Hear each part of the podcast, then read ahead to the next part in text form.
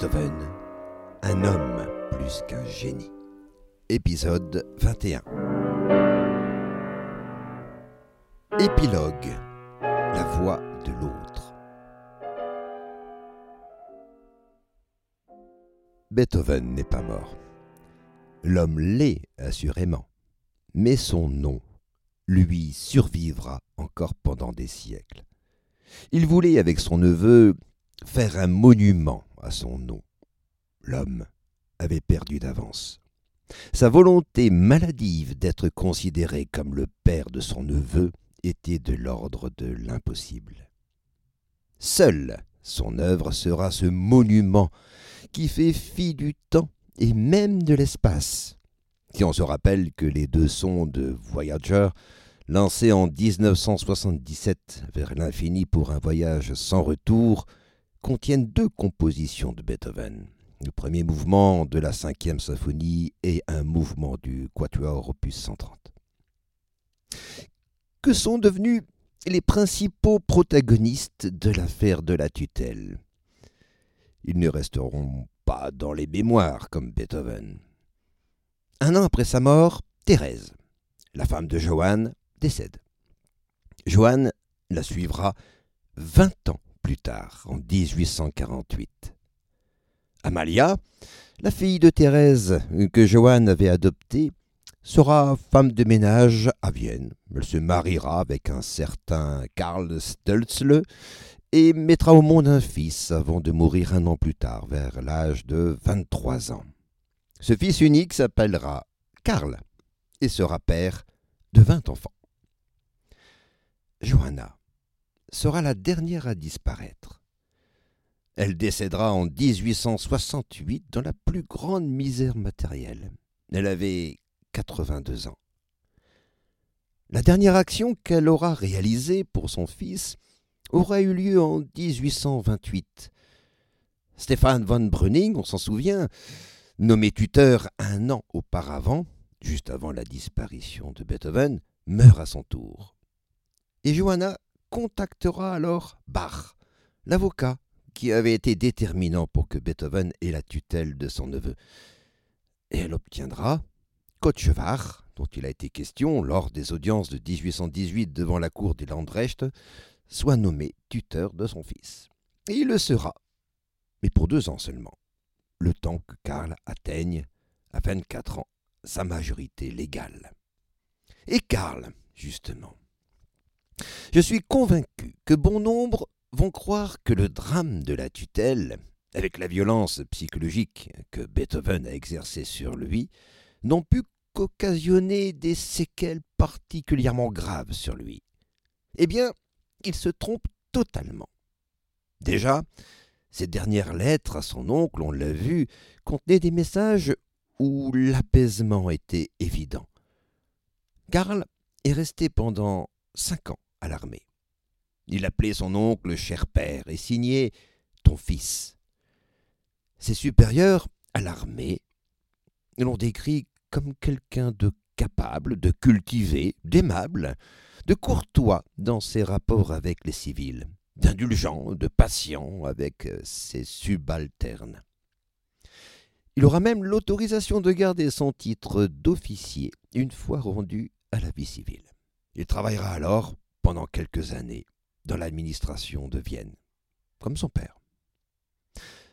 Peu de temps après son retour de Vienne, il épouse une femme du nom de Carolina Barbara Nask, qui lui donnera cinq enfants, quatre filles et un garçon.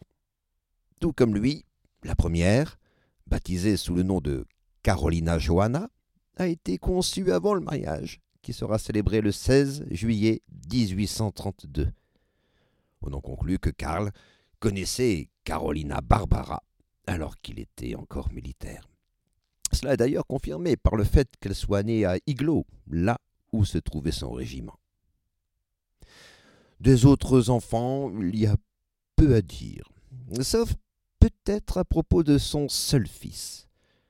Autant les prénoms de l'aînée, Carolina Johanna, étaient placés euh, sous les auspices de la mère, car renvoyant à la mère directe de l'enfant, Carolina, et à la mère de Karl, Johanna. autant celui du fils se place sous les augures du père. Son prénom, Ludwig Johann, renvoie à son oncle, Ludwig, et à son grand-père, Johann, le père du compositeur, car il est plus qu'improbable que Johann vienne de son oncle, Johann, justement, qu'il n'aimait vraiment pas comme on a pu le voir. En tout cas, ce Ludwig Johann fera parler de lui. Comme son père, il s'engagera dans l'armée, mais il en sera rapidement exclu pour vol répété. Il entamera alors une carrière de journaliste euh, en se couvrant de dettes. C'est un escroc visiblement invétéré. Richard Wagner le rencontrera et le mettra en contact avec euh, Louis II de Bavière. Devant lui, il se fera passer pour le petit-fils naturel de Beethoven, reniant totalement son grand-père, Karl. La Dupri fonctionnera un temps. Il sera protégé, comme Wagner, par Louis II de Bavière. Ludwig Johann finira sa vie en Amérique avec sa femme. Ses escroqueries en ruineront plus d'un. Au Nouveau Monde, il changera son nom, sans doute pour ne pas être rattrapé par ses créanciers. Il s'appellera officiellement Ludwig Johann van Hoven. Quand on pense à la lutte féroce de son grand-oncle pour faire un monument à son nom, on en viendrait à se demander ce qui reste de cette lutte chez ce Ludwig Johann qui, à coup d'escroquerie, voulait peut-être trouver sa place en niant son nom de famille. Mais cela est une autre affaire. Voilà pour la descendance directe de Karl qui se poursuivra avec quatre de ses enfants. Mais je reviens à lui, Karl. Sa carrière d'agent administratif n'aura qu'un temps. Dès 1827, il hérite de son oncle au titre de légataire universel. Plus tard, le 12 janvier 1848, c'est Johann qui décède, son oncle. Tous ses biens et revenus reviennent donc à Karl, qui cessera alors son travail pour devenir simple propriétaire foncier. Il décédera à son tour le 13 avril 1858 à l'âge de 52 ans. Après la mort de Beethoven, on peut le dire, Karl aura donc eu une vie un peu plus tranquille. Pourtant, la célébrité de son oncle a acquis une portée mondiale très vite après sa mort. En plus de ses œuvres, qui se jouent de plus en plus souvent en étant érigées au titre de référence, les biographies écrites par ses proches apparaissent. Et Karl ne peut ignorer ce qui se dit à son endroit dans ces biographies qui ont eu très vite un grand succès. Sort notamment en 1840 la biographie d'Anton Schindler qui contient une multitude d'erreurs, d'approximations et même d'impostures. Il faut dire que ce médiocre de Schindler, à la mort de Browning en 1828, avait récupéré les quelques 400 cahiers de conversation de Beethoven et de sa propre initiative, sous le prétexte que certains ne présentaient aucun intérêt, il en détruisit 264. C'est du pur fanatisme. Et le comble, c'est que Schindler se prétendait le seul habilité pour écrire une biographie véridique sur Beethoven. Avec toutes ses erreurs, pour la plupart calculées, cette biographie de Schindler sera pendant longtemps la référence, notamment pour ceux qui, à sa suite, écriront sur le compositeur. Forcément, dans ces biographies, Karl sera plus que sévèrement jugé. Ayez bien en tête les différentes étapes de l'affaire de la tutelle qui ont été abordées précédemment en entendant les propos concernant Karl qui suivent et qui se trouvent dans la plupart des biographies que j'ai consultées. Schindler le traite, Karl, de jeune homme dégénéré. Et les premiers biographes qui lui emboîtent allègrement le pas, sans même, il faut le, il faut le souligner, sans même avoir connu Beethoven personnellement, ni même rencontré Karl, disent des choses proprement abominables.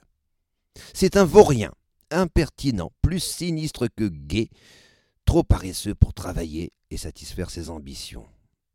Ça, c'est un biographe du nom de Émile Ludwig.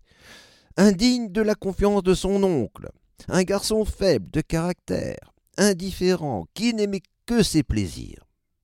Un autre encore, un profiteur de l'excessive bonté de celui à qui il devra tout, pour lui faire vivre un véritable enfer domestique.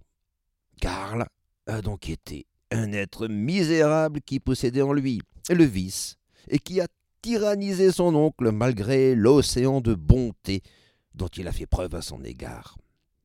Il devait, affirme un autre biographe, Audeley, c'est son nom, il devait lui faire connaître par son inconduite et son ingratitude tous les genres de douleurs. Il y a plus grave encore. Karl est accusé à demi-mot, ou même parfois explicitement, d'être responsable par négligence de la mort de son oncle. C'est toujours Schindler qui avance pareille ineptie. Selon lui, au retour de Gneixendorf, Beethoven est gravement malade, on l'a vu, mais Karl, au lieu d'aller chercher d'urgence un médecin, aurait préféré aller jouer au billard. Comment Schindler pouvait-il le savoir puisqu'il n'était pas là? Eh bien, il l'a simplement appris de la part d'une domestique. Et c'est là où ça devient aberrant. À moins d'avoir suivi Karl et donc euh, avoir abandonné Beethoven malade, cette domestique n'a pu que constater l'absence prolongée de Karl. Oui, il était bien absent, mais parce qu'il était parti chercher le docteur Staudenheimer, dont le cabinet était à l'autre bout de la ville. Reconnaissons-le, de telles accusations sont particulièrement inquiétantes et en disent long sur la malhonnêteté de Schindler et le manque de rigueur des premiers biographes. Je ne m'arrêterai qu'un instant sur un autre faisceau d'attaques, ou d'insultes, devrais-je dire, dirigé sur la mère de Karl, à savoir Johanna. On ne tarit pas de contre-éloge à son endroit. Une femme volage, vulgaire, une marâtre qui tient à ses droits. Elle s'évertuait, peut-on lire encore, à troubler Beethoven et à le tourmenter pour se venger d'avoir été évincé de la tutelle de son fils. Voilà ce que disent certains qui n'ont jamais rencontré de leur vie ni Beethoven ni Johanna, mais estiment pertinent de reprendre ce que Schindler a pu écrire. À toutes ces attaques, à toutes ces insultes, Karl ne répondra jamais. Personne, au demeurant, ne l'a contacté pour avoir sa version des faits, ni lui, ni Johanna. Leur témoignage aurait assurément remis en question pas mal de choses concernant un Beethoven érigé en statue immortelle. Sûr qu'il aurait été descendu du piédestal sur lequel la partialité des biographes s'échinait à le placer. Karl, donc, ne dira rien jusqu'à sa mort qu'Indimo consent, ce serait un peu facile tout de même. Ce serait surtout oublier qu'à force de violence psychologique, la réserve, le retrait même, était devenu la seule issue vivable pour lui. Et puis, il avait devant lui la foule des admirateurs qui auraient très mal accueilli sa défense. Pire, ils y auraient trouvé confirmation de leurs inepties. Le combat, franchement, était trop inégal. Karl, donc, ne se défendra jamais contre les attaques grossières dont il était l'objet. Mais trois de ses filles prendront la parole à sa place, dans un article du Wiener Tagblatt du 17 mars 1903. Une telle initiative de la part de celles qui, c'est important de le noter, défendent le nom de leur père, était motivé par la sortie d'une pièce de théâtre intitulée Beethoven et son neveu, d'un auteur à peu près totalement inconnu, un certain Heinrich Heinemann, dans laquelle Karl jouait le rôle que lui avaient donné les premiers biographes. Comment comprendre que les biographes en soient arrivés à une telle violence vis-à-vis -vis de la réalité historique, si tant qu'elle puisse être atteinte d'ailleurs?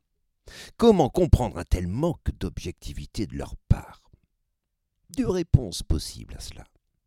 Il y a un but, tout d'abord. celui de maintenir Beethoven dans le cénacle sacro-saint des génies.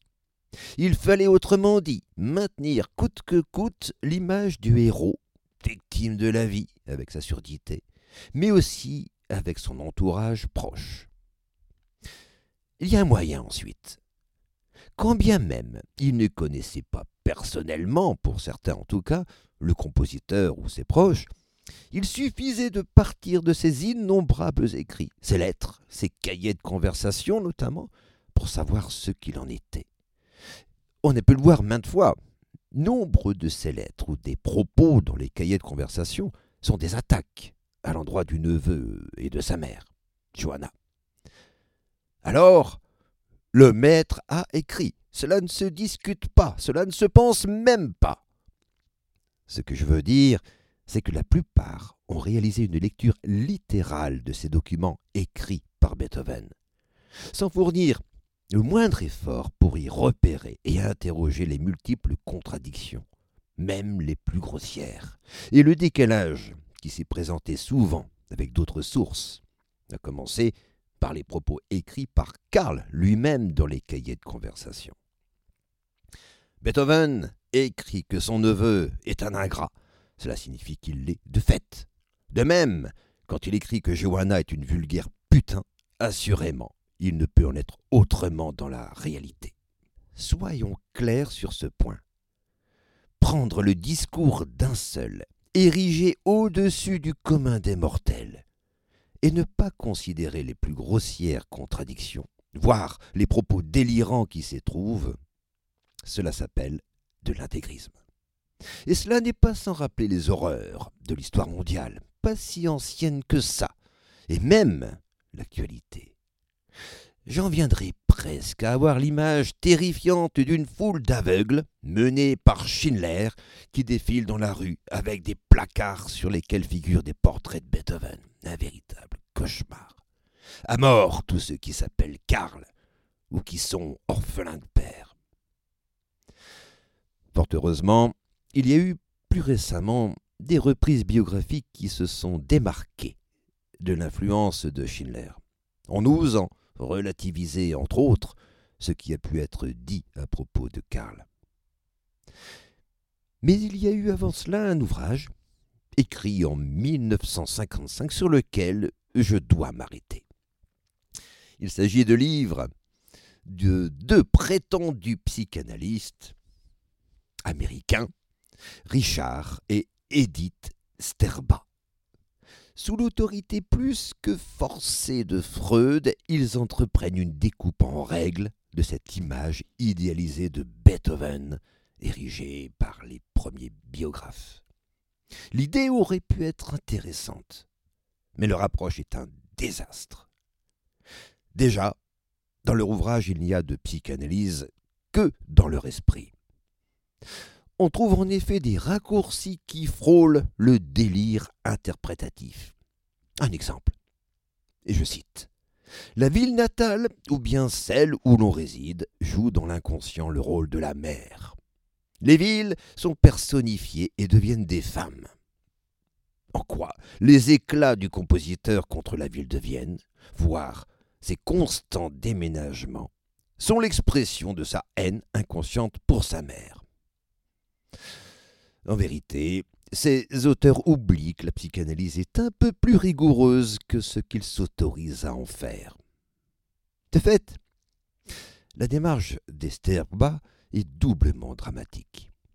Pour la psychanalyse elle-même, qui relève tout de même d'un sérieux et d'une rigueur qui ne s'y trouve absolument pas. Et pour Beethoven également, qui se voit réduit à une simple étude de mené de surcroît avec une violence extrême qui fait fi de tout ce qui ferait objection à l'orientation d'une analyse dont l'horizon est d'emblée posé, à commencer par l'obstacle que constitue une lecture analytique sur un personnage historique. Ce n'est pas rien. Et Beethoven, dans l'ouvrage d'Esterba, et Beethoven ressort sous les traits d'un paranoïaque, avec une composante homosexuelle prononcée, relevant d'un complexe maternel sévère et admettant une part considérable. Il est même attifé du profil de personnalité type Führer.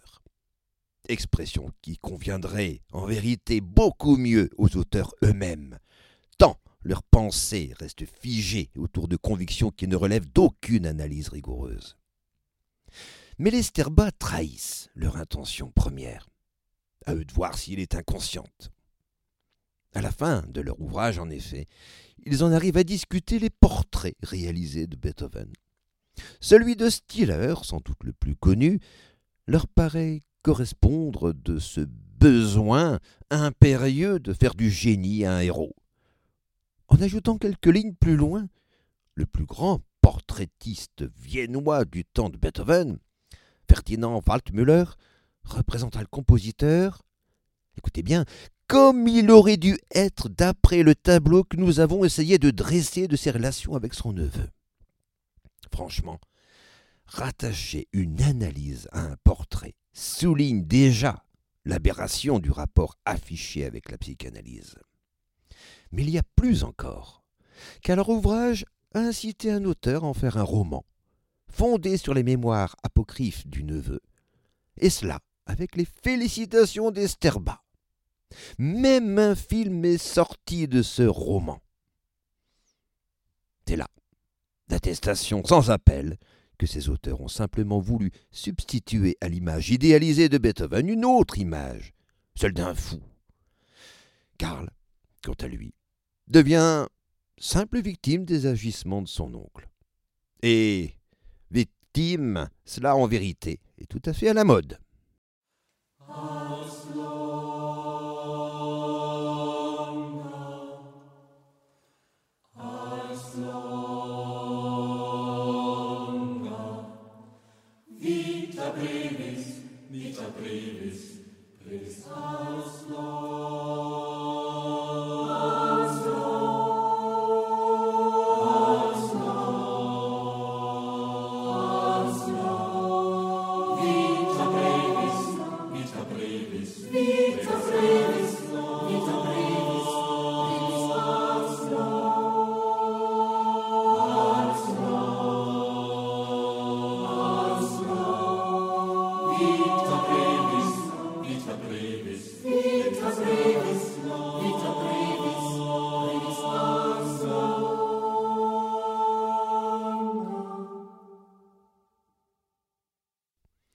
Vous venez d'entendre un canon rarement joué de Beethoven. Son nom est Ars longa vita brevis. L'art a une longue vie et la vie est brève. Beethoven l'a composé en 1816, au moment où Karl était en pension chez Giannatasio. Le thème lui parlait considérablement, car il a composé deux autres canons sur la même phrase en 1825, à un moment où, comme on l'a vu, Karl lui échappait. Voilà ce que ça donne.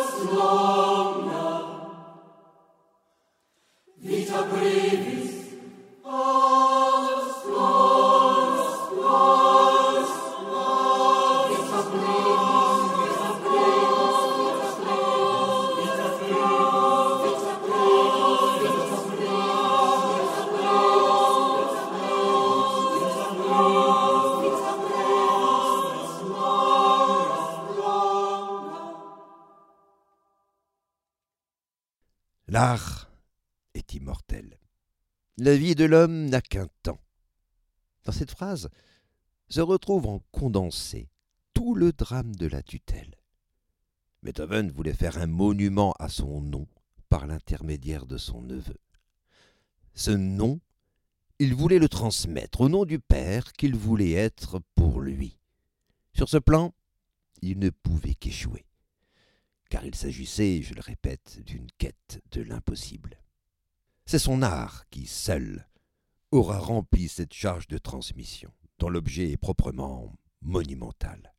Là seulement, il aura réussi. C'est déjà énorme de le reconnaître. Cependant, concernant la tutelle, et même l'homme Beethoven, il est un autre enseignement qu'il faut, pour chacun, avoir l'humilité d'entendre. Au-delà de son nom, qui pouvait être transmis par sa seule musique, on a voulu figer cet homme avec une image, celle d'un génie ou celle d'un paranoïaque. Mais il y a bien plus à entendre qu'à écouter dans le discours des biographes ou des prétendus psychanalystes, ou à voir. Il y a, je pèse de tout son poids le mot, il y a une éthique qui ressort de tout cela et qui regarde profondément chacun. Je l'ai dit tout à l'heure, on est toujours à proximité d'une certaine forme d'intégrisme quand on retient le discours d'un homme érigé au-dessus du commun des mortels, que ce soit pour l'idéaliser ou le réduire à une étiquette nosographique. Là, on tue Beethoven. N'en restera que ce que le Kidam, qui n'a pas de nom, en fera pour sa jouissance personnelle. Je veux dire, pour en retirer quelque chose au titre d'idéal ou de simple objet de savoir.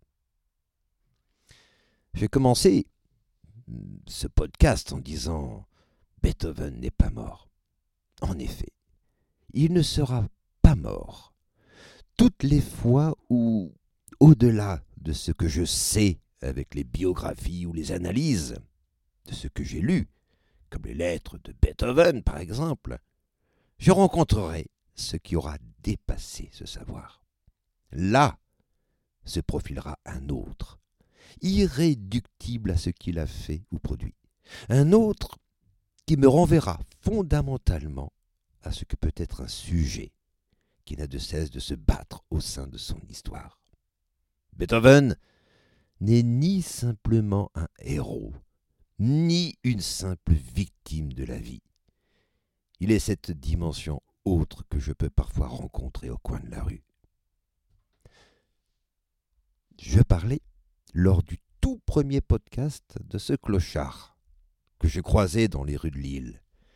Une fois, tenant comme toujours ce sac de plastique qui contenait sans doute toute sa vie, il m'a croisé et il m'a dit bonjour. Et dans ma surprise, je l'avoue, j'ai entendu la musique de Beethoven. Parce qu'il y avait, en acte, l'autre qui me persuadait qu'il n'était pas que ce que le Kidam voulait voir en lui, à savoir un simple clochard. La musique de Beethoven, finalement, peut résonner à chaque rencontre où l'humilité est admise. Et c'est là, finalement, Beethoven aura réussi à transmettre l'essentiel.